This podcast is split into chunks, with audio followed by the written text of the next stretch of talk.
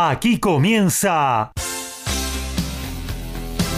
Código Deportivo. Todos los deportes, todos. Pasión, info y opinión para compartir con vos. El mejor equipo y la conducción de Gabriel Giachero. Ajustate el cinturón. Arranca Código Deportivo.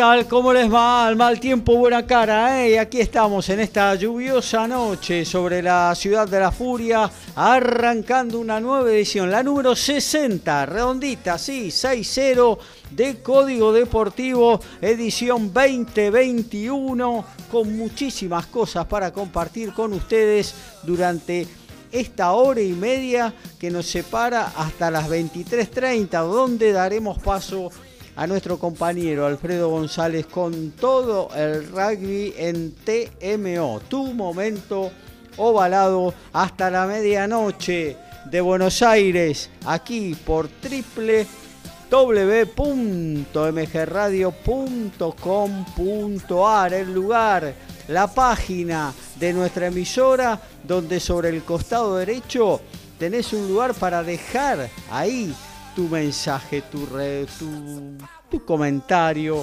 tu pregunta, lo que quieras, ¿eh? participa, sé con nosotros esta edición número 60 de nuestro envío. También eh, tenemos habilitado nuestro WhatsApp que es el 11 70 05 2196 11 70 05 2196. Si ya te bajaste la aplicación de MG Radio, en Play Store, en Apple Store. Bueno, ahí también nos podés dejar tu mensaje a través de cualquiera de esas aplicaciones. Si no, hacelo, ¿eh? te llevas muy buena música para compartir con vos en cualquier lugar donde estés. Y bueno, vamos a comenzar nuestra recorrida por los diferentes eh, puestos donde vamos a desarrollar, vivir con pasión esta hora y media deportiva que nos espera hasta las 23.30 de esta noche. Arrancamos con el que se ocupa de fútbol, el señor Horacio Bocchio. ¿Cómo anda, Horacio? Hola, ¿qué tal, Gabriel? Buenas noches, compañeros, audiencia. Eh, muy bien, a pesar de la lluvia, con mucha información como siempre y con la puesta en marcha, esta reanudación que tienen las eliminatorias en Europa y que también en eh, África y que mañana lo vamos a tener en Sudamérica, ¿no? Claro que sí. Vamos a estar pendientes del partido de Argentina y que ya el próximo fin de semana, ya el viernes nomás, se va a poner en marcha la fecha 10 también del torneo local, así que tenemos un poco de todo variado, más los partidos que se han jugado en algunos casos pendientes de los distintos campeonatos en América. Qué raro hablar de eliminatorias, ventanas de eliminatorias y que se juegan los partidos en, en la República Argentina, ¿no? Y sí, tenemos el caso principalmente de de que el próximo domingo Argentina va a estar jugando eh, mientras se desarrolla el torneo local, algo que es poco frecuente, pero bueno, eh, es una de las fechas atrasadas que quedaron eh, por el efecto de la pandemia, una de las dos que se va a jugar ahora este domingo y que en octubre se va a completar el partido siguiente, que va a ser el que le toque a Argentina contra Uruguay y ahí va a quedar ya totalmente al día las eliminatorias de Conmebol. Recordemos que después en noviembre va a haber dos fechas más, vamos a llegar hasta la fecha 14 completo, van a quedar solamente cuatro cuando se reanude en marzo del 2022 la clasificación de los equipos de Sudamérica hacia el Mundial de Qatar. Alfredo González, ¿cómo anda? Buenas noches. Muy buenas noches, muchachos y audiencia. Y acá reportando desde Ciudadela que ya juntamos una vaca, un toro, un musaraño, una musaraña, un demonio de Tasmania y una demonia de Tasmania, un par de animales más y ya nos subimos al arca y nos vamos a dar una vuelta. Qué bárbaro. Impresionante lo que está lloviendo por esta zona. Y sí, se vino la lluvia nomás, tan anunciada que se va a prolongar mañana y bueno, el viernes ya vamos a tener por lo menos un día más seco, no sé si de sol, pero por lo menos sin lluvia de por medio. Eh, rugby tenemos para compartir esta noche, amigo. Así es, eh, Gabriel, tenemos toda la información de los Pumas de la preparación que están haciendo en este momento en Australia a una semana y un poquito para jugar nuevamente con los All Blacks. Tenemos toda la información que tiene que ver con la Superliga Americana de, Rugby, que, la que se viene en la, la próxima edición. Y si nos alcanza el tiempo, vamos a ver cómo el seleccionado tucumano por ahí se prende y ya los primerió a todos para meterse en esta liga. Muy bien, y ya que estás, vendeme TMO, que se viene 23.30 en el aire de MG Radio, pegadito a Código Deportivo número 60 si tenés ganas y querés escuchar mucha información de rugby, tenemos un montón. Tenemos de la Urba, tenemos de los Pumas, de los Pumas 7, eh, las Tucanes que están clasificadas para el repechaje del próximo Mundial Femenino, tenemos los Paralímpicos, tenemos el Super Rugby, tenemos que empieza el Top 14. Hay un montón de información en TMO a las 23.30 por, por acá, por el aire de MG. Muy bien, y nos vamos al encuentro de Lautaro Miranda. Se está jugando eh, un partido que nos toca muy de cerca a los argentinos. Diego Schwarman frente a Kevin Anderson eh, en este mundo perfecto que nos pintan en Estados Unidos. Parece ser que nada es perfecto. Y bueno, a pesar del techo del estadio Louis Astron, hay una gotera que está impidiendo eh, desarrollar normalmente este partido. Estuvo suspendido durante un buen rato y bueno, a cada rato el eh, jugador sudafricano se está quejando a partir de la humedad que hay en uno de los eh, eh, fondos de la cancha, ¿no? De uno de los de uno de los dos sectores de fondo de cancha. y bueno, de eso nos va a informar al instante, al momento, porque se está jugando un emocionante tiebreak con entre Schwarman y Kevin Anderson de el primer set. Eh, Lautaro, ¿cómo andás? Eh, buen día, buenas noches, mejor dicho. Oh, hola, Gabriel, buenas noches para vos, los compañeros de toda la audiencia. Sí, si les cuento a alguien que eh, un partido que se está disputando en una cancha donde se está techado y que se suspende por lluvia, realmente no, no me lo van a creer, pero es real.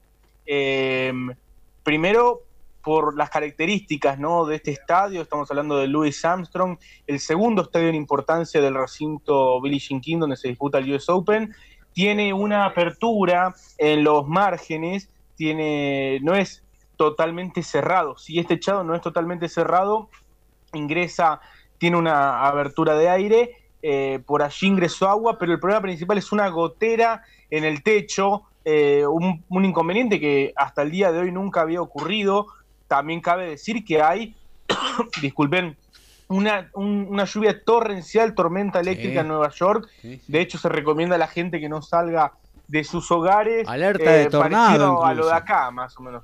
Alerta de tornado Aida, si no me equivoco, no estoy muy en el tema. Creo que es el tornado Aida que había comenzado en la Florida y llegó hacia el estado de Nueva York. Eh, situación climatológica muy compleja pero que, bueno, resulta llamativo, ¿no? Que un estadio con techo eh, tenga que suspenderse el partido por la lluvia.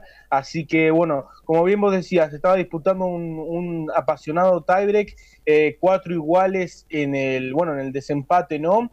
Eh, y vos bien decías que se quejaba Anderson, pero bueno, recién ahora se estaba quejando el Peque, ¿eh? porque le tocaba recibir sobre ese margen el problema sobre uno de los dos fondos de cancha. En este momento, bueno, Schwarzman le iba a tocar este, terminar el tiebreak de ese lado, no quería saber nada, así que bueno, están ahora eh, secando la cancha a ver si se puede continuar y dar final a, este desempate. Y bueno, igualmente hay actividad en la cancha Artur hay muchas novedades también sobre lo que tiene que ver con la Copa Davis. En la víspera del centenario de la Asociación Argentina de Tenis, que va a ser el, el 2 de septiembre, el día de mañana se cumplen 100 años de su fundación, así que tenemos mucha información de tenis para compartir.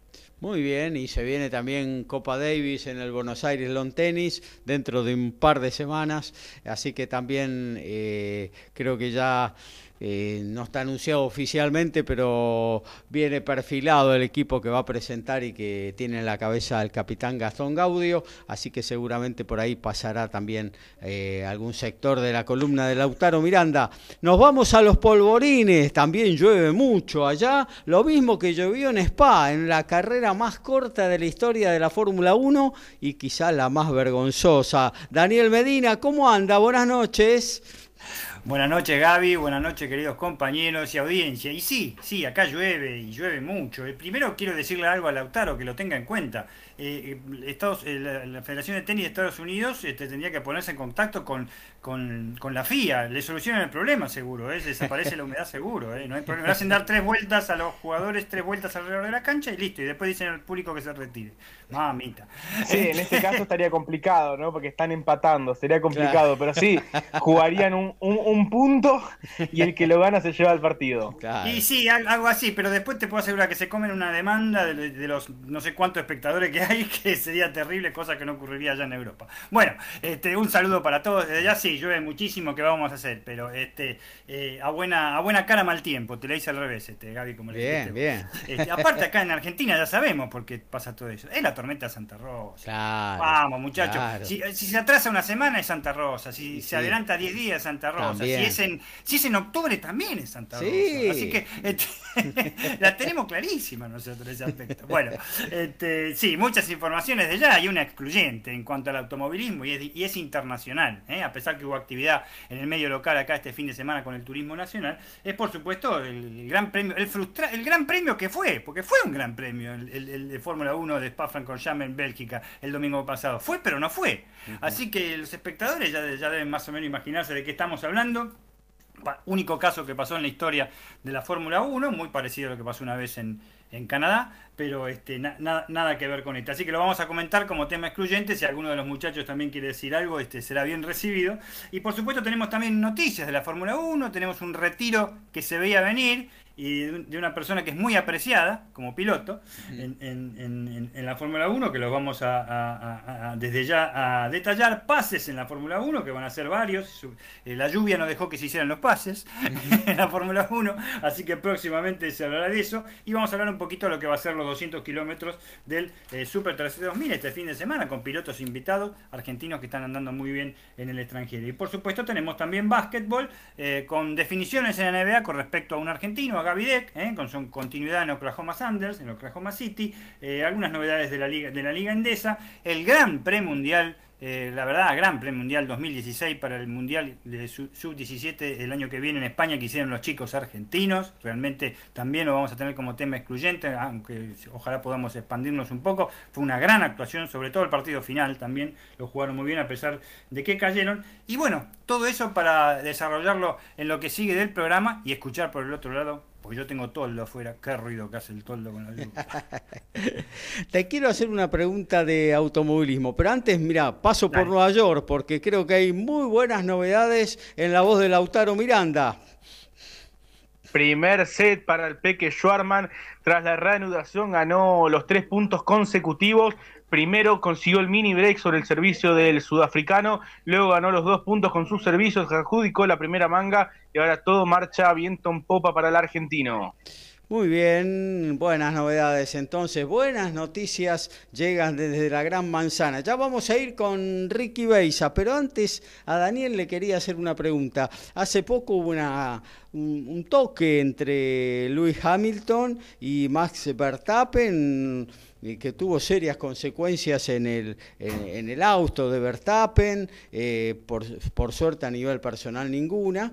Eh, en esa carrera, ¿cómo terminó Lewis Hamilton? Eh, ¿La ganó esa carrera? La ganó, exacto, sí. bien, bien. Y en este fin de semana, ¿cómo se dio la diferencia? Porque se, se dio medio puntaje a esta esta farsa de carrera que se hizo en Spa. Eh, ¿Cómo se dio la diferencia entre Verstappen y Lewis Hamilton?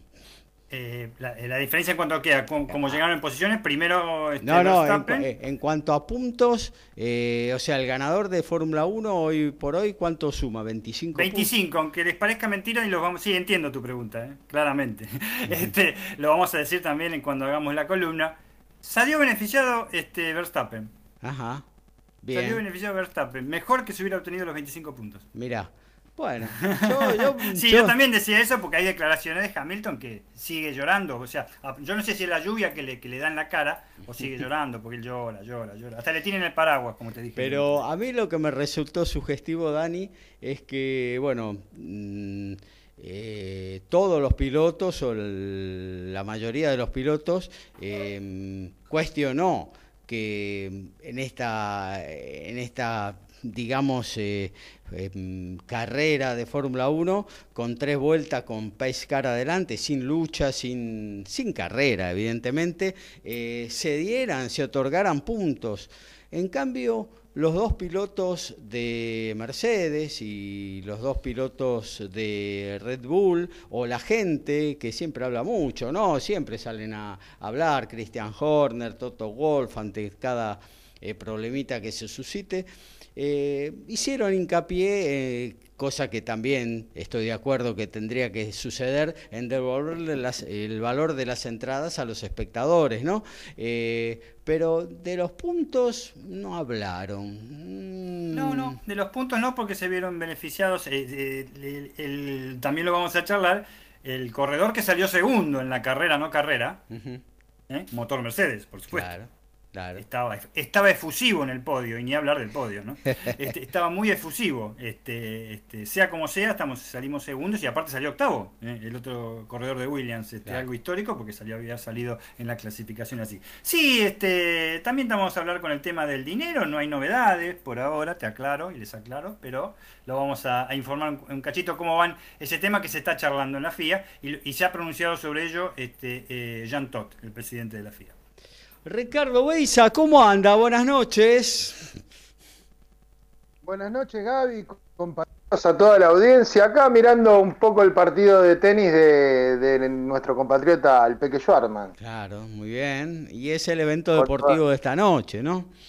Sí, y aparte con toda esta lluvia que, que cayó, eh, la verdad que da para quedarse acá en, la casa de cada uno, ¿no? En sus hogares, mirando, mirando un poquito de deporte y escuchándonos a nosotros con, con la radio de fondo, digamos. Tal cual. Eh, bueno, boxeo. ¿Qué hubo de boxeo? ¿Qué podemos eh, charlar esta noche en Código Deportivo en cuanto al noble deporte de los puños, amigo? Bueno, te voy a contar todo lo que pasó este fin de semana en el ámbito local. Hubo muchísimo boxeo en el ámbito nacional. Eh, hubo un batacazo, cambio de cambio de cinturones, digamos, cambio de mano en los cinturones. También hubo boxeo el domingo en Estados Unidos, eh, hasta la pelea principal, o sea, toda, toda la cartelera fue una muy buena cartelera, hasta la pelea principal, donde, bueno, peleó un luchador de UFC con un youtuber y bueno, decían que eran boxeo, pero bueno, más allá de eso, hoy tuvimos boxeo a la mañana, la verdad tuvimos muy buen boxeo a la mañana, una muy buena pelea entre el japonés Yoka y, el Chihuas Rodríguez, el mexicano. Eh, tengo lo que puede llegar a pasar, porque todavía no está nada decidido con, con el dopaje de un participante del Team Canelo, que ahora vamos a dar los datos sobre por qué nombro al Team Canelo y que el, bueno, el boxeador es Oscar Valdés eh, y todo lo que se viene para este fin de semana, Gaby. La verdad es que tenemos eh, muchas noticias, mucha información, así que estamos a tu orden. Muy bien, edición número 60, ahí está, los títulos volanta y bajada de lo que va a suceder en nuestro código deportivo de esta lluviosa noche sobre la ciudad de la furia. Medina, González, Boquio, saben de lo que hablan. Beisa, Miranda, Perata, son especialistas. Ellos hacen Código Deportivo.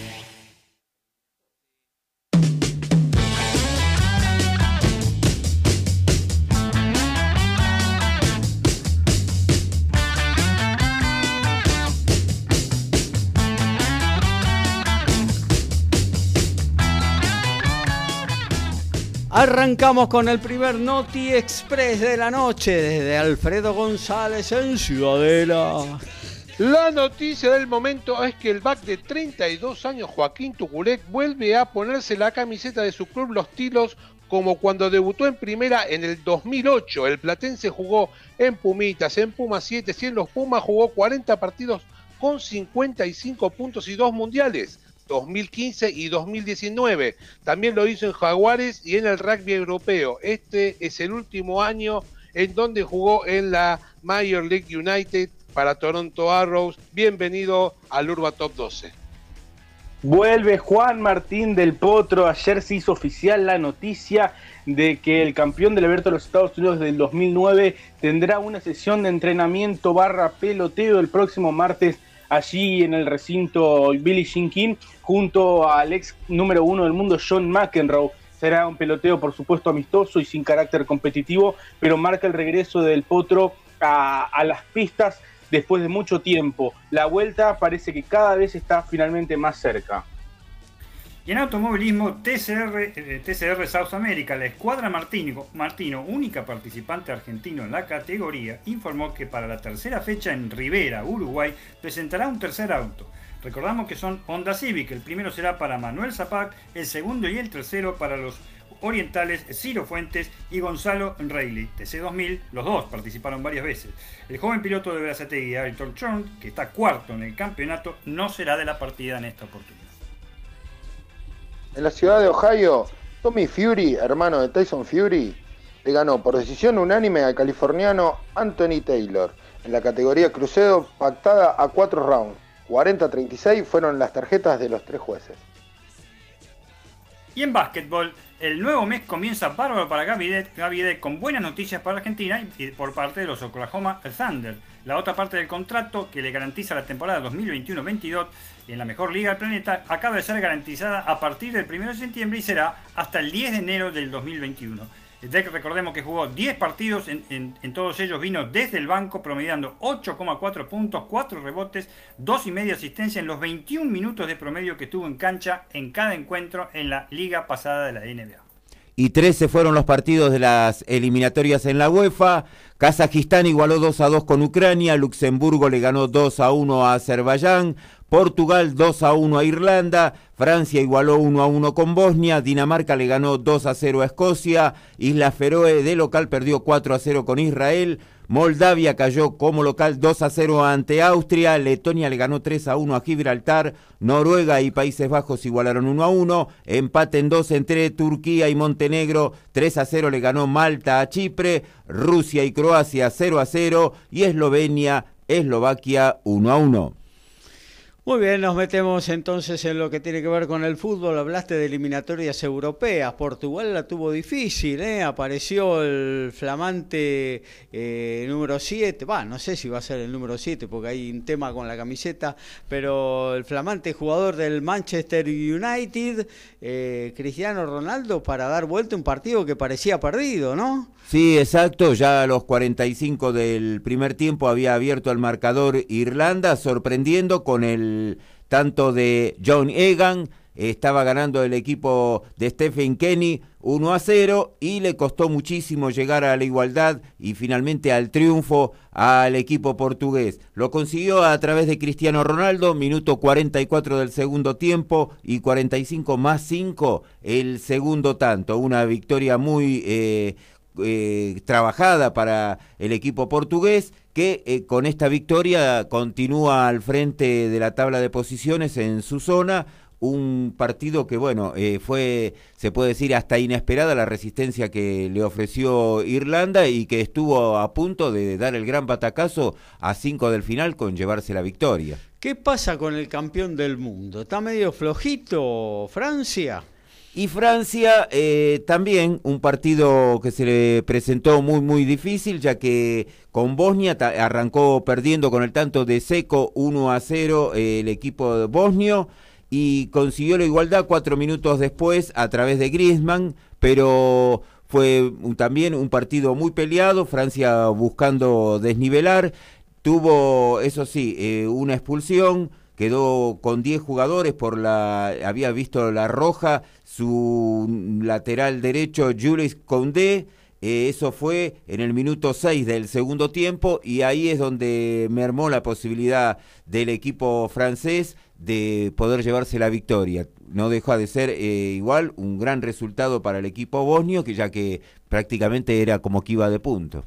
En el mundo fútbol, el 31 de agosto fue plantado de este año, fue plantado como un mojón, ¿no? El famoso deadline, donde termina el cierre del libro de pases. Hablaste a Grisman, una de las sorpresas de su último día, porque se produjo el regreso del delantero francés a las filas del Bar de, perdón, del Barcelona a la fila del Atlético de Madrid, ¿no? Sí, exactamente, eh, pasó al, al, último campeón de la Liga Española y bueno, se vienen reforzando los equipos europeos con vistas más que nada a la Champions, ¿no? Claro. Que ya tiene un programa de partidos muy cercano y que va a ser la gran atracción de estos eh, meses venideros. Y yo creo justamente eh, este objeto de deseos de todos los principales equipos europeos que aspiran a la orejona es eh, justamente la razón por la que el PSG, por ejemplo, no dejó ir, no dejó eh, pasar al Real Madrid, no, ni siquiera contestó la oferta que le hizo el club merengue por el delantero Kylian Mbappé, ¿no? que militará durante un año más en PSG, luego quedará libre, entonces prefirió en este país de los eh, ultramillonarios prefirió eh, perder 200 millones de dólares como si fuera poco, eh, pero bueno, tener la posibilidad con Mbappé en sus filas de, mm, de bueno, junto a Messi, Neymar y todas las figuras que tiene el PSG, pelear eh, ahora sí, con grandes posibilidades, la posibilidad de ganar la, de, la Champions, ¿no? Sí, y también eh, algo que uno imagina, ¿cuántos puntos le puede llegar a sacar en la liga local el Paris Saint Germain al segundo? Sí, sí, sí, sí. Yo pienso que más allá del, del, rodaje que puede significar para una parte del plantel jugar en la liga, en la Liga One, bueno eh, creo que va a pasar a ser un, un objetivo menor del PSG, va a tener todo apuntado a, lo que va a ser la Champions League, pero viste cómo es esto, también acá decimos, no, la Copa Argentina es una competencia menor, cuando vas quedando en el camino de todo, y vamos con la Copa Argentina. Bueno, y además eh, es un torneo saca técnicos porque cada vez que algún equipo de una categoría más baja le gana a los de primera división, por lo general eh, provoca alguna crisis y suelen caer los directores técnicos. Y además, eh, creo que cada vez se le da más importancia a la Copa Argentina porque es la posibilidad de conseguir un pasaje a la Libertadores, ¿no? Que es lo que todos ansían y que como viene hoy la cosa, ya con Colón con una plaza, la segunda que va a salir de este torneo que se está disputando, que es muy parejo y no, no pareciera hoy con este bajón que Colón vaya a ocupar otra vez el primer lugar la Copa Argentina otorgaría una tercer plaza y después, bueno, sobre el final en diciembre quedarían tres lugares más que van a salir de tabla general, están muy parejos, así que hay varios de los considerados grandes que todavía podrían llegar hasta quedar afuera. Tal cual. Bueno, eh, hablamos de eliminatorias europeas, comenzaron, mañana se desdobla la jornada, mañana hay otra tanda de partidos, pero lo que a nosotros nos interesa es eh, fundamentalmente las eliminatorias sudamericanas que van a tener en esta ventana eh, tres partidos y mañana arranca la participación argentina. Eh, vos tenés ahí la lista de todos los partidos, Horacio. Sí, va a arrancar a las 17 y en La Paz Bolivia va a estar enfrentando a Colombia. Es un partido que se va a poder ver por la TV pública. A las 18 Ecuador va a recibir a Paraguay. A las 21 Venezuela-Argentina, es un partido que también se va a poder ver por la TV pública. 22 horas para Perú en Lima recibe a Uruguay y también en el mismo horario por TIC Chile y Brasil. Un partido el de Chile y Brasil por la situación de los trasandiros que necesitan la victoria, ya que no, no vienen muy bien en esta tabla que si querés después la vamos repasando. Brasil viene cómodo con seis victorias en el torneo, así que no es casi como sin despeinarse que va, va a clasificar, así que eh, la, la, expectativa está en el equipo chileno que en este momento está quedando hasta fuera del repechaje, aunque la diferencia no es mucha, no ha tenido buenos resultados en estas seis fechas, ganó un solo partido, tres empates y dos derrotas. Así que eh, necesitaría una victoria como para más o menos ir eh, ubicándose. Y recordemos que después tenemos fecha el domingo y el jueves de la semana que viene.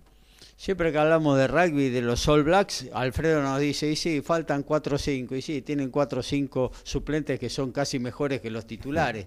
Y entonces uno dice, Brasil, le faltan creo que 8 o 9 jugadores que no llegaron de Inglaterra, y seguro que hay 8 o 9 que son mejores que esos, ¿no? Para mañana. Sí, y recordar eh, lo que pasó hasta hace dos semanas con la clasificación de eh, los torneos internacionales en el continente a nivel clubes, donde los brasileños de, eh, dominan ampliamente Libertadores y Sudamericana.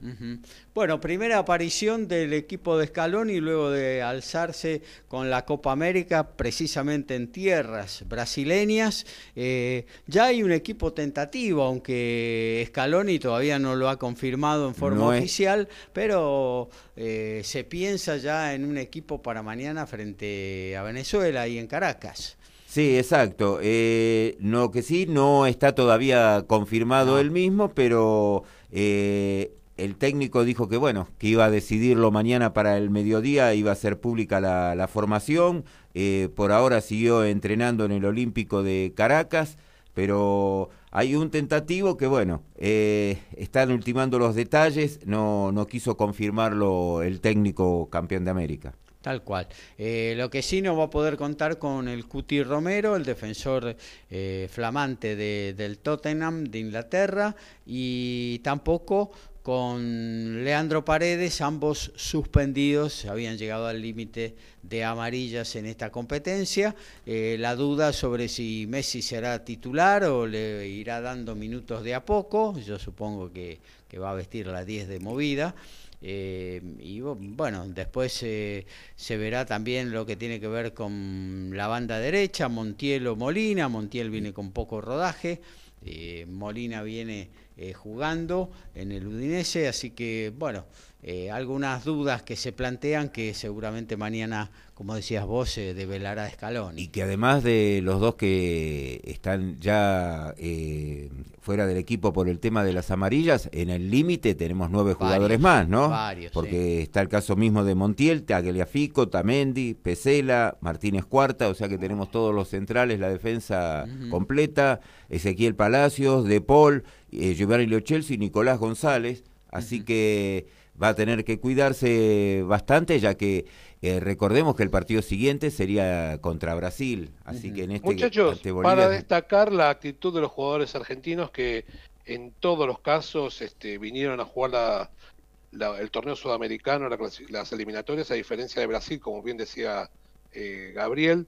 Yo lo que me temo es que si no va a haber represalias para los jugadores argentinos que tomaron esta actitud. Del lado de FIFA no pueden decir nada porque FIFA los autoriza pero qué sé yo, se me, se me ocurre, qué sé yo, Emiliano Buendía, cuando vuelva a Inglaterra. Le van a decir buenas tardes. Sí, exacto, o, o no sé, una sanción en la cual esté enmascarada, porque no, como te decía. Sí, eh, el, Dibu, el Dibu Martínez lo borran, Dibu, borran. Por eso te digo, eh, ¿no sufrirán los jugadores argentinos este tipo de actitud de parte de los clubes europeos? encima, encima Scaloni ahora subió la apuesta, ¿no? Porque desde la Aston Villa, justamente el club de, de mm. Buendía y de del Dibu Martínez, dijeron, sí, les prestamos, en realidad van por los primeros dos partidos, pero luego tienen que volver a, a Birmingham, que tenemos partidos importantes. Y Scaloni ha dicho, no, acá vienen a jugar los tres partidos, así que eh, todavía eh, subió la apuesta más el técnico argentino, ¿no? ¿Y la sanción sería para todos, sea el nombre que sea? No habría sanción, pero por ahí, viste, como dice Alfredo, o me imagino que lo que sugiere Alfredo es, eh, bueno, eh, no va a haber sanción, pero... Eh, no te pongo, por Estás en el freezer, claro, te ponen en el freezer un par de semanas, dos o tres semanas, y bueno, y ese es un modo de castigo, ¿no? Yo pienso que, que no, o sea, que van a jugar los dos primeros partidos, por ejemplo, la, gente de Aston Villa, ¿no? Y el tercero es con Bolivia, ¿no, Horacio? ¿Acá? Claro. Sí, exacto, el jueves de la semana que viene. sí, se toman el avioncito. Claro. Sí, puede ser, puede ser, ¿por qué no? Don, Julio del cielo me parece que le mandó un rayo a, Birmingham y parece que llegaron a un acuerdo, seguramente será eso. bueno, muy bien. Eh, bueno, eh, hasta aquí entonces eh, lo de fútbol. Horacio, ¿tendrías algo más del ámbito local para aportar así? Y del ámbito local tenemos eh, algún resultado del Federal A que se jugó hoy, se completó la fecha del último fin de semana, Defensores de Pronunciamiento igualó 1 a 1 con Crucero del Norte de Misiones y Esportivo Belgrano de San Francisco en Córdoba perdió 2 a 0 con Central Norte de Salta. Y después para el sábado que viene tenemos un... Eh, algún, algún comentario para hacer, eh, entre otras cosas para seguir eh, ampliando. Ya hubo dos sábados que dijimos cómo venía el, tema del torneo para el año que viene, el oh, tema ascensos y todo eso. Bueno, eh, prácticamente está todo eso confirmado, pero lo que no, no se sabía ya prácticamente se decidió. Va a haber dos descensos. O sea que vamos a tener eh, durante otro año 28 equipos. Durante dos, dos torneos, 28 equipos en la primera división. Claro, pero lo, lo que ocurre es que me parece que van a llegar a 30. No, no, va, no, no, porque suben dos y bajan dos. Van, van a quedar en, ahora van a quedar en 28, ¿no? Y después eh, bajan dos y suben dos, ¿no? No, no pero suben cuatro. Están subiendo dos de, del Nacional B y dos están subiendo del Federal A. No, del Federal A. 2 por 4, 8, 4 por 4, 16, carácter transitivo, mami. No, no, eh, perdón, lo único que digo es que le agradezco a Chiquitapia esto de que no haya descensos, pero cómo se lo extraña a Don Julio igual, ¿eh? Sí, sí, sí, sí. Sí, no, terrible. La cintura política, eh, nada que ver una cosa con la otra, ¿no? Eh, y la forma de manejar todo. Realmente, esto no hubiera sucedido nunca, aunque Don Julio fue el que, promo el que promovió los 30 equipos en primera también, ¿no? Sí. Pero es un torneo impresentable, la verdad que no, no, no, es poco serio. Para mí es poco serio. ¿Qué quiere que le diga? Alfredo, y mirá qué impresentable que de 20, de 30 equipos bajaban dos y Chicago salió 28, 29. No, 29 o 30 salió y descendió. Increíble. Así es. Eh, bueno, no, lo que se refería a Horacio, eh, para eh, darle la información concreta a nuestros oyentes, es que hoy la Liga Profesional de Fútbol eh, ya anunció oficialmente que en el próximo torneo, que va a tener 28 equipos, solamente va a haber dos descensos. O sea, nosotros veníamos barajando la posibilidad de que haya más descensos y se vaya bajando justamente la cantidad de equipos en la categoría VIP del fútbol argentino, pero eso por lo menos durante dos años no va a suceder. Claro, lo que ocurre es que el año próximo va a haber descensos con un torneo de 28 equipos. Si va a haber dos descensos, quedan 26. Pero si el Nacional B vuelve a tener dos ascensos y el Federal A tiene dos ascensos, nos vamos a 30. No, no, pero el Federal A asciende al Nacional B, no asciende a la primera claro, siguen 28. El, que está recontra de, jodido, vamos a decir así, para la carga de la gente que se escucha, es, el Nacional B que va a tener en su momento 200 Claro, ahí no sé cuánto va a tener. Sí, el Nacional B va a ser un. Cercano a 40. Sí, no, terrible, terrible. Ya tuvo un, un torneo con creo que 25 fechas y 6 descensos. Yo creo, sí, yo creo que el Nacional B no tendría que haber descenso por 10 años, ¿no, Ricky? ¿Qué te parece a vos? No sé, Ricky se desmayó. Bueno, vamos a actualizar lo que está pasando con el tenis en New York. Schwarman Anderson, Lautaro. El partido se mantiene suspendido de momento, los jugadores están en el vestuario, ah. eh, no hay, eh, no, no parece que se vaya a reanudar dentro de poco. El que sí está jugando es en el estadio Arturacho, Estefano Tsitsipas, marcha 6-3-2-1 y saque, es decir, set y break arriba, muy firme el griego. Era broma, pero cualquier coincidencia con Spa Francorchamps realmente no estaba previsto esto. ¿eh? Claro, tal cual. No, la verdad nadie se esperaba que el techo falle de esta manera. Realmente un esperpento organizacional, organizativo en realidad. Perdón, pero yo, aparte que me estaba riendo lo que dijo Gaby, eh, yo lo que estoy viendo es que el techo está perfecto, está en perfecto estado. El tema es que al no ponerle paredes o una mampara, una lona, algo de los costados, con el viento que hay, ahí es donde entraba toda la lluvia, y entraba todo de un costado. Claro, pero además hay una gotera en el techo, no sé si será muy, muy pronunciada, imagino que no, porque de hecho este ya es el tercer partido, cuarto partido que se disputa el día de hoy en ese estadio y hasta el momento no había habido inconvenientes. Yo creo que eso tiene que ver con el hecho de que ahora la lluvia es mucho más pronunciada que, que durante todo el día, donde fue más intermitente, fue más una llovizna, ahora es una lluvia ya tormenta eléctrica y yo creo que al hecho de que el, la, la gotera pueda no ser muy, muy grande, está afectando por ese lado. Pero bueno, la verdad este, increíble. La verdad, no se puede creer. Cerramos fútbol, cerramos tenis, nos vamos al Noti Deportes y luego nos metemos en el mundo balado. Básquet, rugby, fútbol, tenis, boxeo, deporte motor y más. Código Deportivo.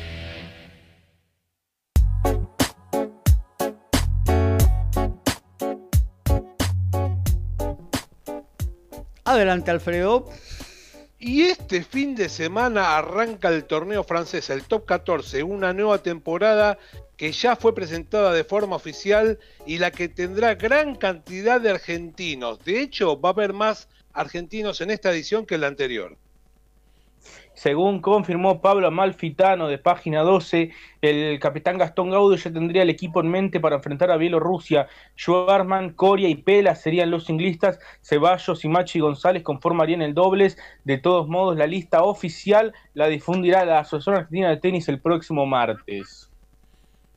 En automovilismo, turismo nacional después de la octava fecha en Rosario el domingo pasado y con los triunfos de Miguel Ciarro en clase 2 y Gastón Ayanza perdón, en la clase 3, los campeonatos quedaron al rojo vivo. La clase 2, Lucas Tedeschi con 165 puntos, Miguel Ciarro 162, Emanuel Abdala 156. La clase 3, Julián Santero con 243, Carlos Merlo con 180, Fernando Chapur con 168. La próxima fecha, la novena, probablemente en el Oscar Cabalén de Alta Gracia, Córdoba.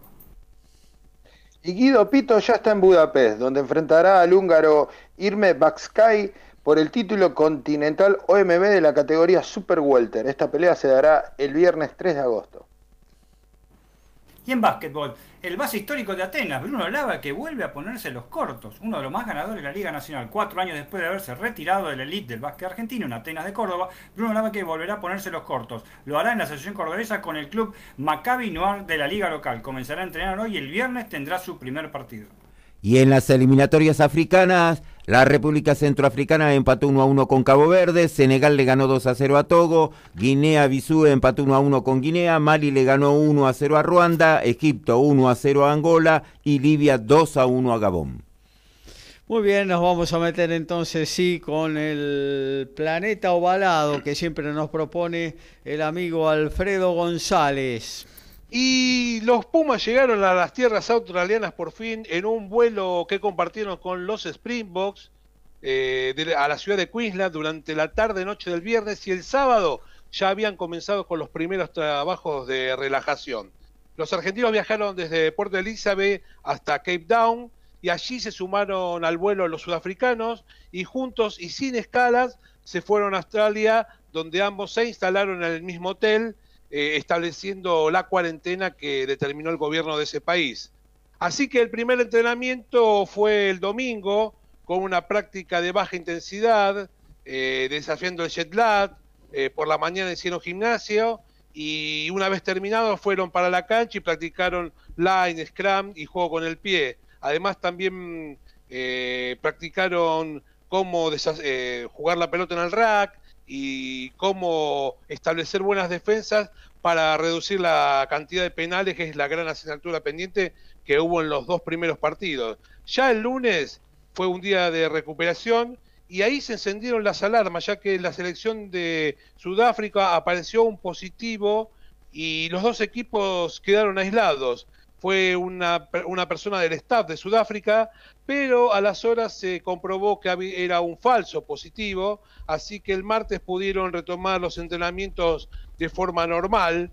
Eh, la, prueba, la prueba fue analizada por el Ministerio de Salud de Queensland y el aislamiento administrativo eh, que le permite a los jugadores eh, moverse solamente en el hotel y en el lugar de, de, entrenamiento hizo que por, por un momento se parara todo y casi nos quedamos sin, sin que los Pumas pudieran seguir entrenando.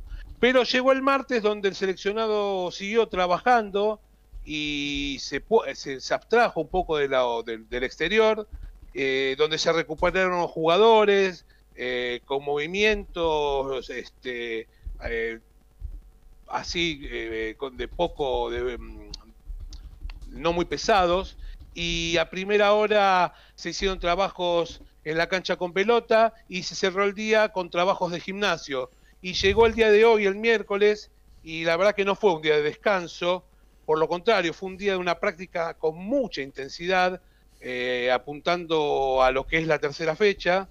Estábamos acostumbrados a que los miércoles sea un día tranquilo, hasta en ocasiones era un día de descanso, no ni siquiera se entrenaba pero en el entrenamiento de hoy se estuvo, estuvo dividido en dos etapas. La primera fue de gimnasio, con rutina muy exigente para todos los muchachos, con aparatos, y en la segunda parte fue la cancha, allá la posta la tomó Ledesma, donde trabajaron con pelota, con movimientos con mucha intensidad, para ver si en 11 días, cuando se juegue con los All Blacks, los Pumas puedan eh, tener un partido este, óptimo, que es un partido de gran exigencia, y veremos qué es lo que resulta de todo este entrenamiento que están teniendo previo a lo que va a ser la tercera fecha, como dijimos, el 12 de septiembre, 4 y 5 de la mañana, donde va a arrancar este, eh, va a reanudar los Pumas el torneo. Y lo que te venía hablando de la Superliga Americana de Rami, como ya sabemos, en el país, en Argentina, eh, fue el que más sufrió este, eh, el tema este de la pandemia, perdiendo la posibilidad de competir en el alto nivel del Super Rugby y con los mejores jugadores migrando a otras ligas. La verdad que fue una lástima. Nueva Zelanda y Australia sumaron equipos de Fiji, de Samoa y Tonga y Sudáfrica se mudó con sus franquicias a Europa, así que eh, es difícil que los jaguares puedan volver por el momento a ser parte de la elite Así que por ahora la UAR va a apostar a fuerte a la Superliga Americana de Rugby y consolidar esta liga que es, muy importante para la región, y el año pasado la verdad se pudo jugar eh, pues, por burbujas. Este, esperemos que el año que viene ya se pueda ir modificando. Y una buena noticia que dio Marcelo Rodríguez, el presidente de la UAR, es que existe la posibilidad de sumar una nueva franquicia argentina al torneo ampliando la cantidad de equipos. como te decía en el comienzo, el seleccionado tucumano de rugby ya eh, apostó a esa posibilidad, este, ya están en conversaciones, eh, tienen ganas de, formar un equipo eh, semiprofesional con aportes de no solamente de de mm, gente que aporte dinero privado, sino hasta jugadores de otras provincias. La verdad que, según el presidente de la Unión de Tucumán, dice que muchos jugadores se van a Europa a ganar menos de mil euros por mes y acá tendrían la posibilidad de no ganar ese dinero, pero quedarse en el país, quedarse con la familia, este, compartir con sus amigos, poder seguir jugando al rugby y no solamente eso, tener también un incentivo desde lo económico, no ese de los mil euros por, eh, por mes, pero eh, es una decisión a, tomar por aquellos jugadores que opten por ir a Europa o quedarse acá en Sudamérica jugando para el seleccionado tucumano, que no, no, no sería una mala idea. Alfredo. Eh, sí. Mirá de lo que estamos hablando, ¿no? qué depreciado está nuestro nuestro peso argentino, ¿no? que mm, mil euros por mes es un sueldo que en Europa eh, no te alcanza para, para hacer muchas cosas. Un, asalariado estará eh, por encima de los 2.000 euros. Eh, y sin embargo, si lo trasladamos a peso argentino, nadie puede pagar mil euros por mes aquí en la Argentina, por lo menos de clubes de rugby, ¿no? Estamos hablando de cerca de 200 mil pesos por mes por, por cabeza, ¿no? Una fortuna para el rugby argentino. Sí, eh, es, la, es la realidad que hoy tenemos. Eh, muchos de los muchachos que no son tan conocidos se van por ese dinero a jugar a la segunda división de Italia o de España y como vos decís, eh, para nosotros la verdad es muchísimo dinero, pero si lo comparás con lo que ganan eh, jugadores o empleados en Europa, la verdad que no, no tiene, no tiene razón. Está pasando, está pasando también en el fútbol con, con otros países de Sudamérica, ya ni siquiera de Europa, ¿no? Que pagan en dólares, caso Paraguay, Ecuador, Chile. Em, y bueno, los, los jugadores prefieren eh, ir a cobrar eh, un sueldo eh, que no es muy alto, pero que acá es impagable fundamentalmente para algunos equipos chicos de la primera división y ni que hablar para equipos del ascenso, ¿no? Sí, este, ojalá esto se pueda revertir. Va a ser difícil, este, va a haber que trabajar mucho. Eh, hay que apostar a que si querés eh, jugadores de elite, eh, va a haber que invertir y va a haber una, hay una situación intermedia que, entre Pumas y, estos equipos de la Superliga Americana, que Jaguares era el nexo ideal entre, y lo perdimos. La verdad que lo perdimos con este tema de la pandemia y la verdad que es una lástima. Igual yo te digo, eh, Jaguares 15 eh, eh, se intenta que por lo menos juegue la Carry Cup. Como ya sabemos, el torneo que, es con equipos sudafricanos, sudafricanos, hoy ya hay conversaciones, están iniciadas con los pares de Sudáfrica, pero sabemos que no es el mismo nivel que el Super, el super Rugby. De todas maneras, por lo menos los jugadores de Jaguares 15 van a tener eh, un calendario más, más, extendido, ya que este año jugaron solamente, creo que dos o tres meses, la Superliga Americana y después no jugaron más, más que uno o dos partidos con Argentina 15. Así que eh, otra eh, buena noticia es que para se está intentando para el 2024 incorporar algún equipo argentino en alguna de las ligas profesionales. Esto, esto sí sería interesante. Eh, el objetivo es a largo plazo, como te digo, es para después del Mundial.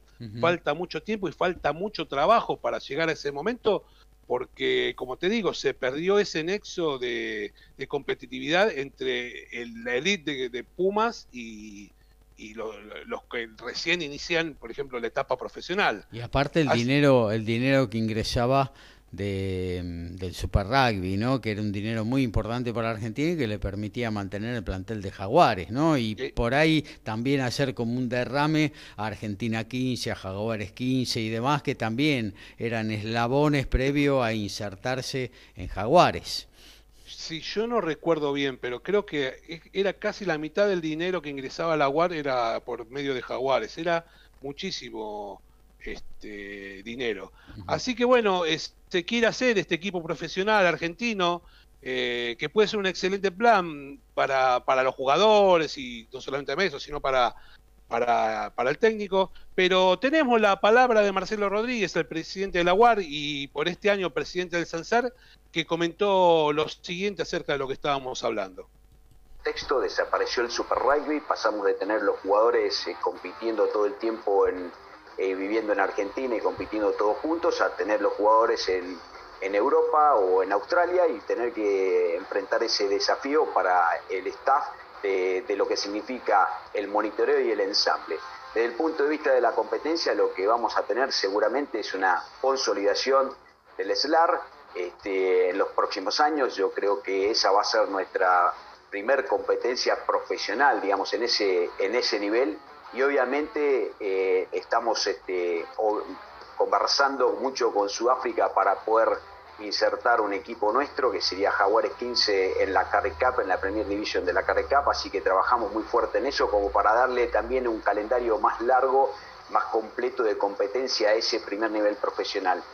Y no descartamos, porque esto es un rearmarse constantemente, que obviamente trabajamos para eso, que a partir del 2024 podamos encontrar a algún equipo de, Argentina profesional jugando en alguna liga del mundo. Eso es un objetivo este, ya de más largo plazo y bueno, obviamente requiere mucho análisis y mucho trabajo, pero sí nos gustaría y creo que va a ser un desafío importante hacerlo.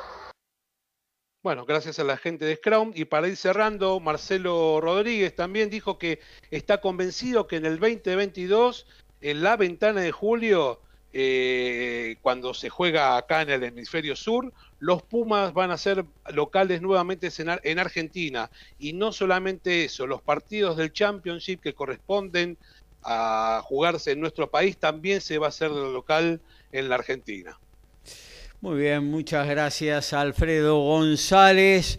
Aquí Horacio que está en el estudio me comenta Lautaro que está lloviendo más adentro del Louis Armstrong que afuera.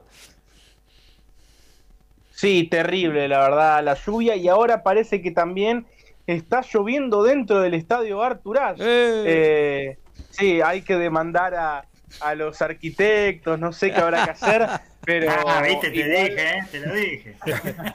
Eh, hay que ponerle membrana, no le ponen membrana. Sí, hay que llamar a, las empresas de goteras, ¿viste? Eh, igual solo con el público parece, el juego de todos modos no se, no se suspendió, ahora va a estar sacando Sitsipa 5-3 para ponerse 2 sets a 0 ante Manarino. En lo que respecta al Peque Schwarman, bueno, de momento nada, no, no hay indicio de que vuelva pronto el juego. Sí, pasa. En el CDM perdón, en el CDM de casero eso no pasa, ¿eh? Esto que estamos viendo, en el CDM de casero no pasa. Claro, si esto pasara en la Argentina diríamos eh, país del tercer mundo, país bananero, ¿no? Pero bueno, pasa en Nueva York. Afuera también, pasa. bueno, eh, seguimos, ¿eh? se viene un nuevo Noti Deportes y luego nos metemos en otra de las secciones de esta número 60 de Código Deportivo. Gabriel Giachero y Dream Team hacen Código Deportivo.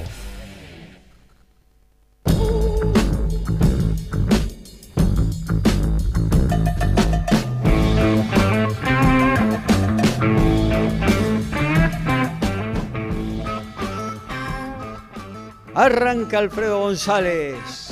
Y ya se jugó en los Paralímpicos el torneo de rugby sobre silla de ruedas. En la final, Reino Unido, Reino Unido le ganó a Estados Unidos 54 a 49 y consiguió la medalla dorada. La de bronce fue para Japón, que le ganó a Australia. Y hablando de los Juegos Paralímpicos, no son buenas noticias con respecto al tenis porque Gustavo Fernández vio frustrado su sueño de conseguir una medalla olímpica, al igual que en Río 2016, su sueño acabó ante Gordon Reed en los cuartos de final, mismo rival, misma instancia que hace cinco años. Eh, una lástima para Gustavo que lo luchó, había ganado el segundo, pero lo perdió en tres parciales y de este modo, eh, bueno, no, no puede conseguir la medalla olímpica que tanto desea. Ahora el gran objetivo será viajar a Nueva York y ganar el único gran slam que le falta, que es el abierto de los Estados Unidos. En automovilismo, el Juncos Hollinger Racing, en IndyCar, estamos hablando de Estados Unidos, tiene a su piloto. Se trata del británico Callum Elliott, ¿eh? que hará su debut en la IndyCar. Es un piloto de la escuela Ferrari, es piloto de reserva de Alfa Romeo. Recordemos que el Junco eh, Hollinger, Racing es una asociación del argentino Ricardo Junco, que retorna a la categoría muy popular en Estados Unidos, y el norteamericano Brad Hollinger, que retornaron así la principal categoría de, monopostos del eh, país norteamericano. Luego de los Juegos Olímpicos, Francisco El Verón se estará presentando en Knockout 9 el próximo sábado, con rival a confirmar. Y en básquetbol, la NBA de la liga, la mejor liga deportiva eh, de básquetbol del mundo, dictaminó hoy miércoles que los jugadores de la liga que se encuentren en franquicias cuyas ciudades tengan requisitos de vacunaciones locales para combatir el COVID no podrán ingresar a las instalaciones de esas escuadras para partidos, entrenamientos o cualquier actividad a menos que exista una excepción médica o religiosa. Estamos hablando que los eh, Golden State Warriors, los eh, Brooklyn Nets y los New York Knicks no podrán ir a esos estados donde se exijan que estén totalmente vacunados eh, vacunados porque esos dos estados, este, San Francisco y Nueva York, no lo exigen. Menudo despelote se viene. La fecha 10 del torneo de primera división se va a poner en marcha el próximo viernes, 19 horas en Florencio Varela, Defensa y Justicia y Central Córdoba. Pablo Echavarría va a ser el árbitro. 21 a 15 en el Ducó, Huracán recibe Aldo Civi con arbitraje de Ariel Penel. Bueno, nos vamos a meter en lo que tiene que ver con el automovilismo. Antes leemos algunos mensajitos, preguntas de nuestros oyentes. Daniel de Villa T6, siempre presente. Buenas noches, Código Deportivo. Les agradecemos a Daniel la presencia constante eh, en nuestro programa. ¿Cómo va a ser el formato? de la Copa Davis este año. Va a jugar ese tipo Copa Pipqué. Saludos, nos dice Daniel T6 que bueno, eh, dentro de un ratito ya vamos a tener la columna de tenis y te la va a contestar Lautaro Miranda. Jonathan de Palermo dice, sería fundamental para el Peque pasarlo. Anderson tiene el cuadro favorable para llegar a cuartos, muy buen programa. Eh, bueno, eso también lo vamos a estar desarrollando luego. Kevin de Doto, ¿habrá alguna franquicia argentina de rugby compitiendo en el exterior? Está muy bueno el programa. Bueno, recién Recién salió Alfredo González y Marcelo Rodríguez, el presidente de la UAR, y contestó tu pregunta, Kevin, ya lo habrás escuchado. Emiliano Durquiza, esta tiene que ver con autos. Lo que dijeron al comienzo sobre lo que pasó en Spa, a mí me parece que salir a pista y otorgar puntos fue una idea de Mercedes y Red Bull para compensar lo de Hamilton contra Verstappen. Es mi opinión, nos dice Emiliano de Urquiza, como para meternos presión y hablar de eso qué pasó el domingo pasado ahí en las Ardenas bajo una torrencial lluvia, amigo Dani Medina.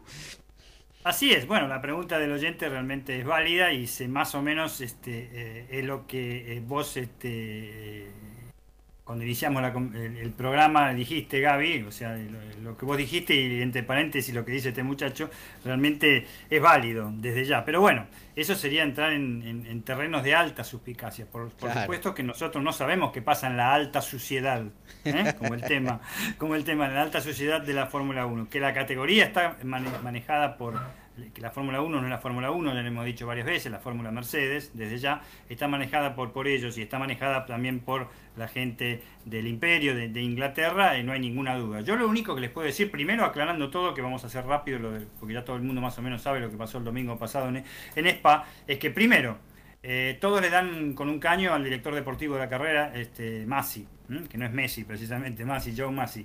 Eh, el tema es que se operó dentro de, los de, que, de todo lo que tiene estipulado el reglamento de la FIA para este tipo de contingencias. ¿eh? Absolutamente todo, se hizo todo.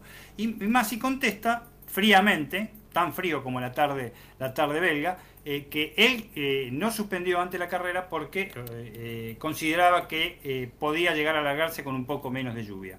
Así que todos esos términos son válidos. Segundo, para los que somos este, aficionados y vemos las carreras de Fórmula 1, y lo hemos hablado también en el programa pasado con respecto a la seguridad, con respecto a la seguridad, esa carrera no se podía correr de ninguna manera, menos en un circuito como Spa-Francorchamps. ¿eh? Es, no es menos cierto que el segundo, Mark Verstappen no tenía ningún problema.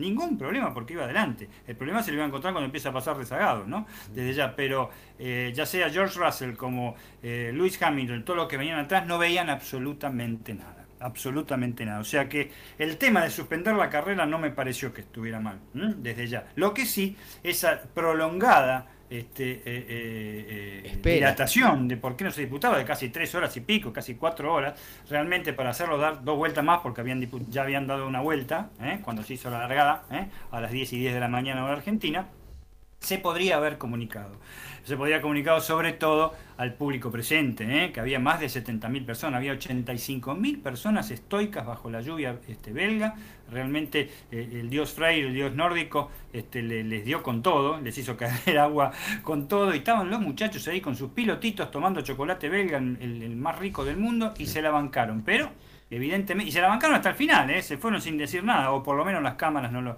no, los, no los enfocaron.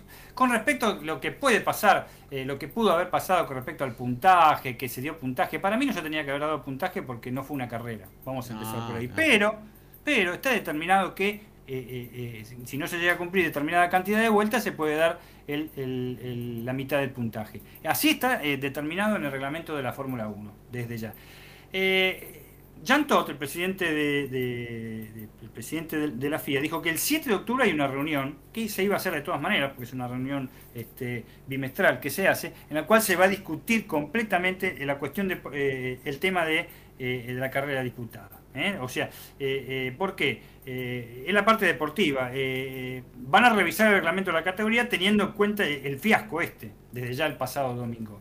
Lo más probable es que digan que y no se otorgue puntos en esto. Eso digo yo. Si sería así, ahí sí va a saltar Mercedes, va a saltar Red Bull, va a saltar todos los equipos. ¿Cómo que no da puntos si dimos cuatro vueltas? qué sé yo? Eh, ahí están los temas legales. Pero acá lo que menos importa evidentemente es el público porque el show debe continuar. Eh, vos me habías hablado de, que algo se habló de las entradas. Bueno, el promotor deportivo belga más la FIA están imaginando, el Liberty Media se abre, el Liberty es negocio nada más. Liberty pasó toda la publicidad en sus cuatro horas, tuvo perfecto. Este, para ellos le cerró el negocio, como siempre. Están viendo qué, qué tipo de beneficios le pueden otorgar al poseedor de cada ticket de esa carrera. Eh, deportivamente hablando, el campeonato sigue encabezado por Hamilton con 202 puntos y medio y, se, cerca Verstappen nada más que 3 puntos con 199 y medio tercero Norris con 113, cuarto Bottas con 108, quinto Pérez con este, 106 puntos. Muchos preguntaron, eh, Dani, discúlpame, ¿no? Muchos preguntaron eh, por qué la carrera no se de, aplazó hasta el día siguiente, hasta el lunes, ¿no? Y bueno, la, la, explicación de la organización es que para estos eventos de Fórmula 1 hay muchos eh, voluntarios Em, que bueno, el día lunes trabajan, con lo cual no se podía llevar a cabo la organización de la carrera sin ellos eh, al día siguiente. Sí, exacto. Esto es eh, comparado con lo que lo va a comentar ahora luego este, Lautaro con respecto al tenis. Yo sé que en el tenis cuando no se pueden disfrutar las finales, digamos, el día que por alguna razón de tiempo, supongamos, al otro día se disputan. En la Fórmula 1 es prácticamente imposible, sobre todo, sobre todo, porque si bien está muy cerca, en seis días, en cinco días tenemos una carrera en Zandvoort, Holanda, en Netherlands, en Países Bajos. Este, eh, eh, no solo los voluntarios que no iban a poder ofrecer la ayuda al circuito, al extenso circuito Bell, ¿sabés qué cantidad de voluntarios que había? Es impresionante, eran 3.500 a 4.000 voluntarios eh, en un circuito de casi 8 kilómetros, en pleno bosque, sino también todos los traslados, aunque está cerca, se cruza la frontera sin problemas, ahí, sin problemas, van los trailers y no hay problema porque están dentro de la comunidad económica europea, pero este, eh, eh, muchos problemas, en ese sentido tampoco. Otra cosa que sí, y yo les pido a la gente que estuvo viéndolo, seguramente estuvo viendo lo que fue esto, y si, se clavaron las tres horas y media o cuatro como me clavé yo, la verdad que los, compadezco, porque también compadezcame a mí, que me, pasó, me pasó eso porque creí que se largaba. Eh, lo sospechoso también que eh, esto es el run run de la farándula argentina, eh, con lo, la gente, estamos hablando de Felipe Tornero y este Juan Fasaroli, que estaba en vivo, la primera carrera que hace Juan Fasaroli en vivo, desde un circuito desde la pandemia, que se fue a los Países Bajos y va a cubrir las tres ahora, va a cubrir este Sambor y va a cubrir Monza, con las críticas. Las críticas fueron subiendo de tono, de parte de Tornelo, diciendo cómo puede ser que Jack Stewart eh, con una lluvia torrencial como esta, en Nürburgring en el año 1973 les dio una salsa a todos, en fin, Reutemann en Yacarepaguá, por ejemplo, eh, otros más, muchísimos, Aitor Senna en Donington, tremenda, recordadísima carrera, y cómo puede ser que no se largue la carrera. Eh, Fosaroli también, porque lo estaba eh, en vivo, se estaban mojando, se estaban empapando, y qué pasaba que no daban ninguna información sorpresivamente, faltando 10 minutos antes de que salieran a, circular esas dos vueltas finales, dantescas vueltas finales, dejaron de criticar y empezaron a pedir disculpas. Eh, los medios argentinos de la farándula, acá de los chismes, dicen que llegó una advertencia de la FIA eh, al canal de Disney. para que bajaran un poquito los tonos, eh, no solo a ellos, sino a varios que estaban transmitiendo, sobre todo también para medios europeos. así que eso es un poco la respuesta a cómo se maneja eh, este mundo también de la FIA, ¿eh? este, cómo, cómo se maneja, es un gran negocio que en el cual es algo parecido a la FIFA, algo parecido a la FIBA, en básquet, en fin, este, es, muy pero muy complicado. Señores, tenemos el domingo en Países Bajos, eh, eh Netherlands, Holanda, como ustedes lo quieran llamar realmente. Pintado de este, anaranjado va a estar eso. Todo anaranjado va a estar realmente, eh, todo anaranjado, el 50% era anaranjado en la, el domingo. ¿eh? No solo los pilotines eran naranja, eran todo naranja. Hasta, le faltó estar pintado de naranja porque la lluvia los despintó. Eran todos de Verstappen. Y este, ahí tiene la gran posibilidad de pasar al frente, está nada más que a tres puntos y realmente esperemos ver una carrera, nada más que eso. Esto no fue carrera. No, yo no voy a decir que fue una farsa, porque para mí no se podía correr desde ya. ¿eh? eh no me importa a mí que en el año 73 eh, eh, Jackie Stewart este, no podía ver nada y ganó, o Ayton Senna en el Donington no podía ver nada y, ganó. Así se mataban en esa época, se mataban. Así que dejémoslo ahí porque también las vidas es, lo más importante. Y ojalá que pueda haber un resarcimiento para la gente de los espectadores. Nos queda eso y una semana después en, eh, en, Monza, donde se, los pingos saldrán a la cancha, vamos a ver cómo va todo. Hay un mutis total, absolutamente total, nadie habla nada, nadie da más informaciones. Eh, están los corredores que dicen que había que dar puntos, otros que, otros que no. Los que dan puntos, por supuesto, todos los de Mercedes, todos los Red Bull, como decía vos, Gaby, por supuesto, los de Williams, chocho, realmente. Y por último, la imagen del podio, como le dije antes, que fue la verdad que lamentable. ¿eh? Hacer descorchar el champán y, rociarse con champán realmente me pareció este, lamentable. No digo que tenían que estar en un velorio, pero eh, no, correspondía. Fue, fue un, total fiasco, un total, una total farsa en, ese aspecto, realmente porque pasaron muchas cosas que no pasaron. Eh, yo estaba pensando ahora, en este momento estaba pensando, eh, por ahí es una locura mía, ¿no? Pero con algunas cancelaciones que se sufrieron de, grandes premios, Japón y eh, por ahí alguno más, quizás se podría haber ubicado esta fecha eh, en alguno de esos eh, huecos, ¿no? Por ahí. Podría ser, porque Japón no se va a disputar, pero en la, en la misma fecha que se iba a eh, disputar Japón, se Están circulando por otro lado del planeta, ¿no? Claro, no, no, se disputa Turquía. Claro. Atrasaron también Turquía, está en la misma fecha que, que, que, que Suzuka. Y, este, y recordemos con respecto a la lluvia, la definición de un campeonato, recordarás Javi, vos en 1976, cuando ganó James Khan en Monte Fuji, realmente ahí no se podía correr, no se podía correr. Y la valentía que tuvo Nicky Lauda, que paró en las, todos le dicen que era un cobarde, paró en la segunda vuelta, más sí, pierdo el título, yo acá no puedo correr. Me salvé, me salvé de un accidente increíble, voy a correr acá para Justamente Nicky Lauda, que no sé, cuatro semanas después de un terrible accidente en Newry, lo daban muerto, corrió casi prácticamente vendado ese torneo para no, no regalárselo a quien era su, su rival eh, dentro y fuera de, de, las pistas, como Jane Hunt. Eh, y bueno, eh, tuvo la valentía, como decís vos, de decir, no, bueno, hasta aquí llegué, acá no se puede correr, ¿no? Exacto. Y recordemos, por último, lo que dijo el gran pope de la Fórmula 1 en otras épocas, porque ya es viejo y la foca no existe más, es Bernie Eccleston. Desde ya. Las declaraciones de ahora dijo que la carrera se tendría que haber corrido sí o sí. Recordemos el Gran Premio de Montjuic en 1973, cuando los corredores no querían este, disputar el Gran Premio de España por la precaria seguridad que había en Montjuic, que era un circuito callejero en realidad, y los hizo correr igual y Rob Stommelen mató a 14 personas. Tal cual. Eh, volando hacia las tribunas. Volando eh, hacia las tribunas, se veía venir, se veía venir, él dijo, no, no sé cómo, pero la carrera se va a alargar. Se largó y a las 7 u 8 vueltas pasó esa tragedia en una carrera que estaba corriendo este, Carlos Alberto Reitman, por supuesto, ¿no? desde ella. Y la última información que damos en cuanto a porque hay de todo en la Fórmula 1, se ha retirado el querido Kimi, mejor dicho, será su último año el del, finlandés Kimi Raikkonen. ¿eh? Este lo anunció hoy por redes sociales, este el piloto de Alfa Romeo, el campeón del mundo con con Ferrari, el último campeón del mundo con Ferrari, desde ya, este, eh, eh, realmente eh, deja un vacío, o sea, era muy querido por la gente, es muy querido por la gente Kimi Raikkonen, pero lo venía pensando mucho, está en un equipo que realmente no puede tener trascendencia y ha decidido que la temporada 2021 va a ser la última en, esta categoría. Vamos a ver porque en base en base a él, en base a él, el tema de pases ahora va a ser quizás más firme este, el, el, cesanteado número uno, que sería el, buen tipo, el finés, este, Valtteri Bottas, parece que va a Alfa Romeo. Eh, no está asegurada la segunda plaza de Alfa Romeo porque parece que Arturo Giovinazzi parece que le quieren dar el olivo para Italia y por supuesto eh, George Russell iría eh, a Mercedes. Sería lo que estaría confirmado, que es, está, en está en boca de todos. Pero lo que sí hay que saber es que este, Kimi Raikkonen eh, cuando se corra en eh, Abu Dhabi la última carrera del año, allá por el mes de eh, diciembre, va a ser su última carrera en la Fórmula 1. Muy bien, hasta aquí todo lo que tiene que ver con el automovilismo. Nos metemos en otro espacio de esta 60 de Código Deportivo. Somos pasionales, tenemos buena onda y también nos calentamos. Sumate a Código Deportivo. Somos como vos.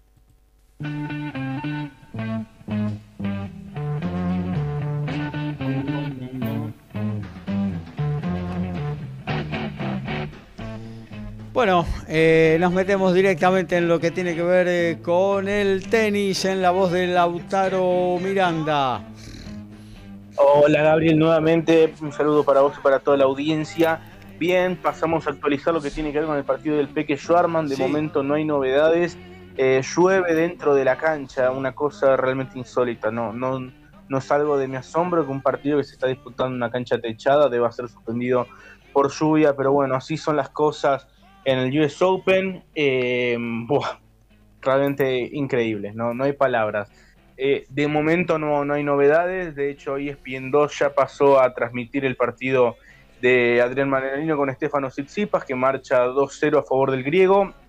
Intuyo quizás, eh, una vez que termine este, jugarán, no sé si reanudará Schwarzman o pasarán directamente al partido de, que estaba programado después del de Schwarman, que es de Angelique Kerber y Anelina Canilina. Quiero mencionar que por regla un partido que se disputa en una cancha no puede ser movido a otra eh, siempre y cuando pueda concluir en esa cancha. ¿Qué se entiende por qué pueda concluir? Bueno, la lluvia, yo creo, o sea, si bien es un poco ambiguo, yo creo que el tema lluvia eh, claramente hace que no se pueda concluir en esa cancha, con lo cual supongo que se podría evaluar eh, una mudanza al estadio principal. Eh, empiezo respondiendo las preguntas rapidito. La Copa Davis este año, la serie de Argentina tendrá un formato más bien clásico. Va a jugar el 17 y 18 de septiembre, será sábado y domingo ante Bielorrusia. En el estadio de, bueno, el Buenos Aires Lawn Tennis Club, el estadio Guillermo Vilas. Y bueno, como bien decía, Jorman Coria, Pela, Ceballos y Máximo González serían de momento los convocados. Esto no es oficial y de hecho Facundo Bagnis está teniendo un gran US Open, así que bueno, veremos si sigue abierta la, convocatoria. Quizás se pueda meter Bagnis, quizás salga Pela, quizás salga Coria.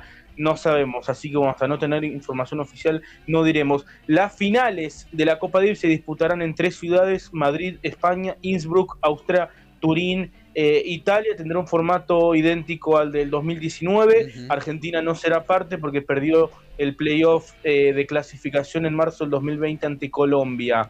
Eh, con lo que nos decía Kevin de Devoto, si no me equivoco, Schwarzman sí. tiene un cuadro bastante favorable. Si hoy supera a Kevin Anderson, estamos hablando de que estará enfrentando en tercera ronda al eslovaco Alex Molkan. tenista 135 del mundo, que está haciendo su primera aparición en un cuadro principal de Grand Slam que viene de vencer al turco Ilkel y al estadounidense Nakajima. Así que bueno, está viviendo una semana soñada. Y después, eh, seguramente después eh, por ese lado del cuadro también va Bagnis o quien juega con Bagnis, ¿no? Exactamente, Facundo Bagnis o Botic, fan de Sanchul, sería el hipotético rival en los octavos de final. Así que sí, en efecto, tiene una primera semana eh, muy cómoda sí supera hoy a Kevin Anderson, ex número 5 del mundo y finalista del torneo en el 2017. Este partido es de alguna manera eh, unos octavos de final anticipados, se podría decir, sin subestimar, por supuesto, a los otros rivales. Eh, lo que tiene que ver con Facundo Bagnis, vos bien mencionabas, Gabriel, estará enfrentando al neerlandés Botic Van de Sanschulp, número 117 del mundo, que viene de la clasificación y que la verdad, tercera ronda de un US Open, dámelo siempre, ¿no? Eh, parece un partido muy accesible. También habrá que ver, Facu lo dijo hoy después del partido, hoy venció en cuatro parciales a Truncheliti, eh, que bueno, Truncheliti tiene más vidas que un gato, salvó siete pelotas de partido el otro día en la última ronda de la quali, luego venció a Davidovich eh, en un partido épico de la primera ronda, y bueno, hoy finalmente cayó ante Facundo Bagnis, pero pedazo de torneo de. Bagnis por primera vez en tercera ronda de un gran slam. Eh, y bueno, estará enfrentando a Botic Fan de Sanchuk, tenista de los Países Bajos, que hoy dio la gran sorpresa del día al vencer a Casper Ruth de Noruega, que venía siendo una piedra muy dura para Schwarman. Le ganó en Monte Carlo este año, le ganó hace pocas semanas también en Cincinnati. Así que bueno, muy buena noticia para el Peque. Que bueno, esperemos que hoy pueda concluir su partido. Decía, eh, muy abierto para Bagnis, pero bueno, también es al revés, ¿no? Para Fan de Sanchul, que viene de ganar la Casper Ruud, tener a Bagnis una tercera ronda del US Open también es una muy buena noticia eh, y bueno, es una buena posibilidad para los dos. Como dijo Bagnis, me parece que va a pasar más este, por quien pueda gestionar mejor las emociones, ¿no? Están ante la posibilidad más grande de sus carreras de alcanzar octavos de un gran slam, así que bueno, no creo que pase tanto por el tenis, yo creo que va a pasar más por una cuestión emocional. Si es por el tenis, uno creería que Bagnis está un poquito más, este, tiene cierta ventaja en la previa, pero bueno, eh, hay que jugar todos los partidos, por supuesto. Quien cayó hoy fue Guido Pela, cayó ante Frances Tiafo, después brindó una conferencia de prensa catastrofista y pesimista, como suele ser en su caso. Eh, no es sorpresa en Guido Pela. No jugó un mal partido, eh, fue 6-1, 6-2, 7-5 para Frances Tiafo. Decía, no jugó un mal partido, eh, creo que Tiafo jugó más bien que Pela mal, apoyado por su público, y bueno, le marcó la salida al argentino que, bueno, deberá enfocarse seguramente en la Copa Davis.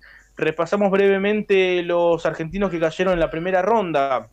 Eh, ayer Nadia Podoroska en último turno se vio superada por la belga Grit Minen, eh, que venía ingresando como lucky loser. Una verdadera lástima porque creo que era una buena primera ronda para Nadia. Las cosas no le están saliendo bien, está en una mala racha. Yo creo que deberá eh, descansar un poco porque viene jugando muchos torneos. Es por lejos de las primeras 50 del mundo la que más torneos ha jugado, 40 en el último año considerando que hay 52 semanas y que los Grand Slam también tienen dos semanas, ¿no? O sea, estamos hablando de que prácticamente todas las semanas está jugando torneos y eso desgasta mentalmente. Así que, bueno, de todos modos, sigue siendo un lujo pensar que tenemos una jugadora argentina disputando los cuadros principales de Grand Slam.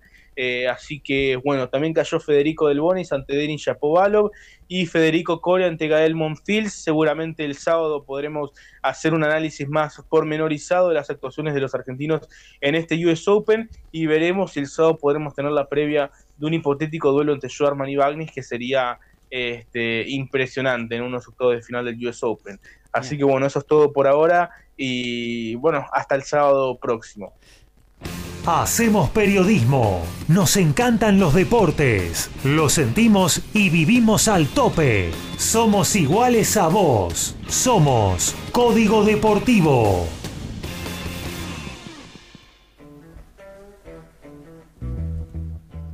Rapidito nos metemos en lo que tiene que ver con el boxeo en la voz de Ricardo Beisa.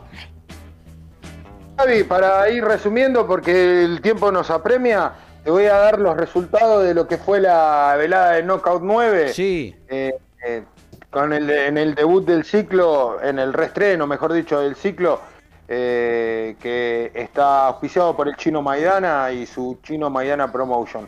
La pelea estelar con un bono de 100 mil pesos. Jonathan El Potro Denis le ganó por knockout técnico en el segundo asalto a Hernán Comesaña en la categoría super ligero. Eh, mientras que con un bono de 50 mil pesos en la categoría pesado, Jorge Arias venció por decisión unánime a Kevin Stíndola. Eh, esta velada se realizó en el Hotel Las Clavelinas de Ingeniero Maswich. Eh, te cuento que en lo, que fue velada... Ricky, ¿cómo, la viste esta, esta reentré de, de, de Knockout 9 en cuanto al armado del programa? Porque no solo fue lo estrictamente boxístico, hubo algún insert que tenía que ver con con, la historia, el boxeo y demás, ¿no? Sí, eh, estuvo, estuvo lindo. Lo único que no me gusta es eh, eh, la gente que está, digamos, afuera del ring, en la... no sé cómo decirlo. ¿Eh? En el ringside. Sí, sí, sí, que están haciendo notas ahí. La verdad que no, me, se podría hacer un poco más serio.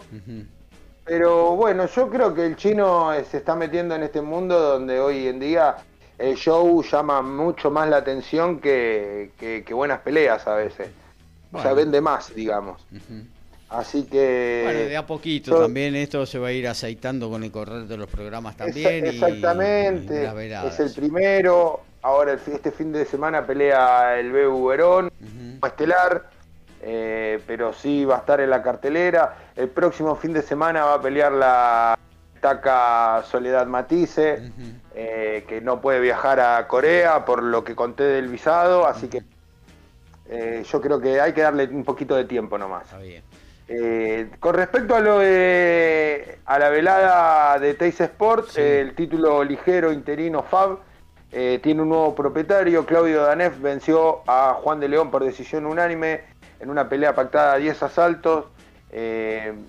caída en el segundo, más un descuento de puntos, bueno, le complicaron la pelea de campeón a Danef y, perdón, a De León. Y por eso, más allá de que eh, resultó, eh, no sé si sorprendido, pero no, después de ese segundo y tercer round donde recibió conteo y descuento de puntos por golpe de conejo, quedó, quedó en, en una pelea en cuesta arriba donde no la pudo a dominar nunca y Danef hizo lo que tenía que hacer, eh, entrando, saliendo con, un buen boxeo eh, y lo dejó, lo dejó digamos, eh, como tecleando a, Juan de León. La verdad fue una linda pelea, esto fue en Bransen, así que bueno, tenemos nuevo campeón interino del, de la FAB, en el, en el peso ligero. En el Sheraton de Tucumán, el título supermediano latino Silver del CMB quedó en manos del tucumano Facundo Galoar, venciendo en decisión unánime a Víctor Exner. En una pelea pactada también a 10 asaltos, la tarjeta fueron 98-90, 98.5, 91 y 98-90. Eh, bueno, hubo un conteo para cada uno, eh, uno apoyó su rodilla en lona, el otro conteo parado, así que fue una pelea interesante, fue linda, eh, fue transmisión de DirecTV, yo la verdad que la pude ver otro día, pero la verdad que entretenida. Eh, ciérreme, con lo que pasó con Amanda Serrano. ahí me voy a meter, ahí me voy a meter y fue por punto nomás, pese a que había anunciado de que la iba a noquear, no pudo, la leyenda boricua eh, Amanda Serrano se, llevó, Serrano se llevó los títulos eh, Mundial Pluma, AMB, eh, perdón, CMB, OMB y de la IVO. Esto fue en Ohio. Le ganó a la mexicana Yamilet Mercado en decisión unánime. La verdad que fue superior a la primera campanada, como pasa normalmente que pelea Amanda Serrano.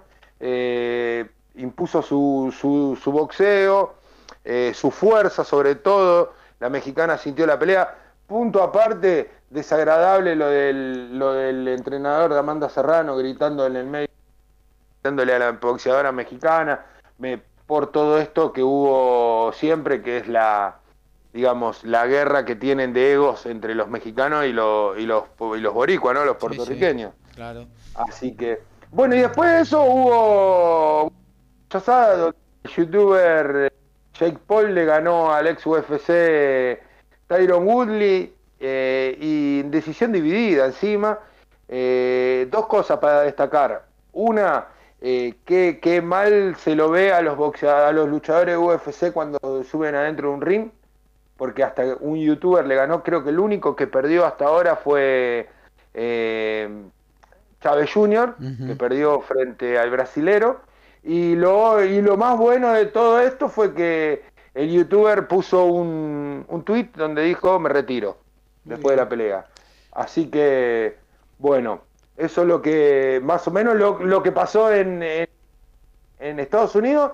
Cortito, mañana en Belleville, perdón, el viernes, eh, transmisión de Texas Sport, pone en pantalla Juan Carrasco y Gerardo Pérez por el título latino ligero FIB, eh, donde, perdón, donde este va a ser este viernes de las 22 horas.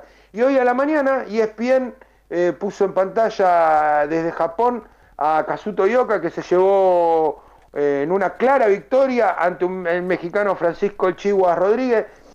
Fue clara, pero el mexicano vendió muy cara su derrota.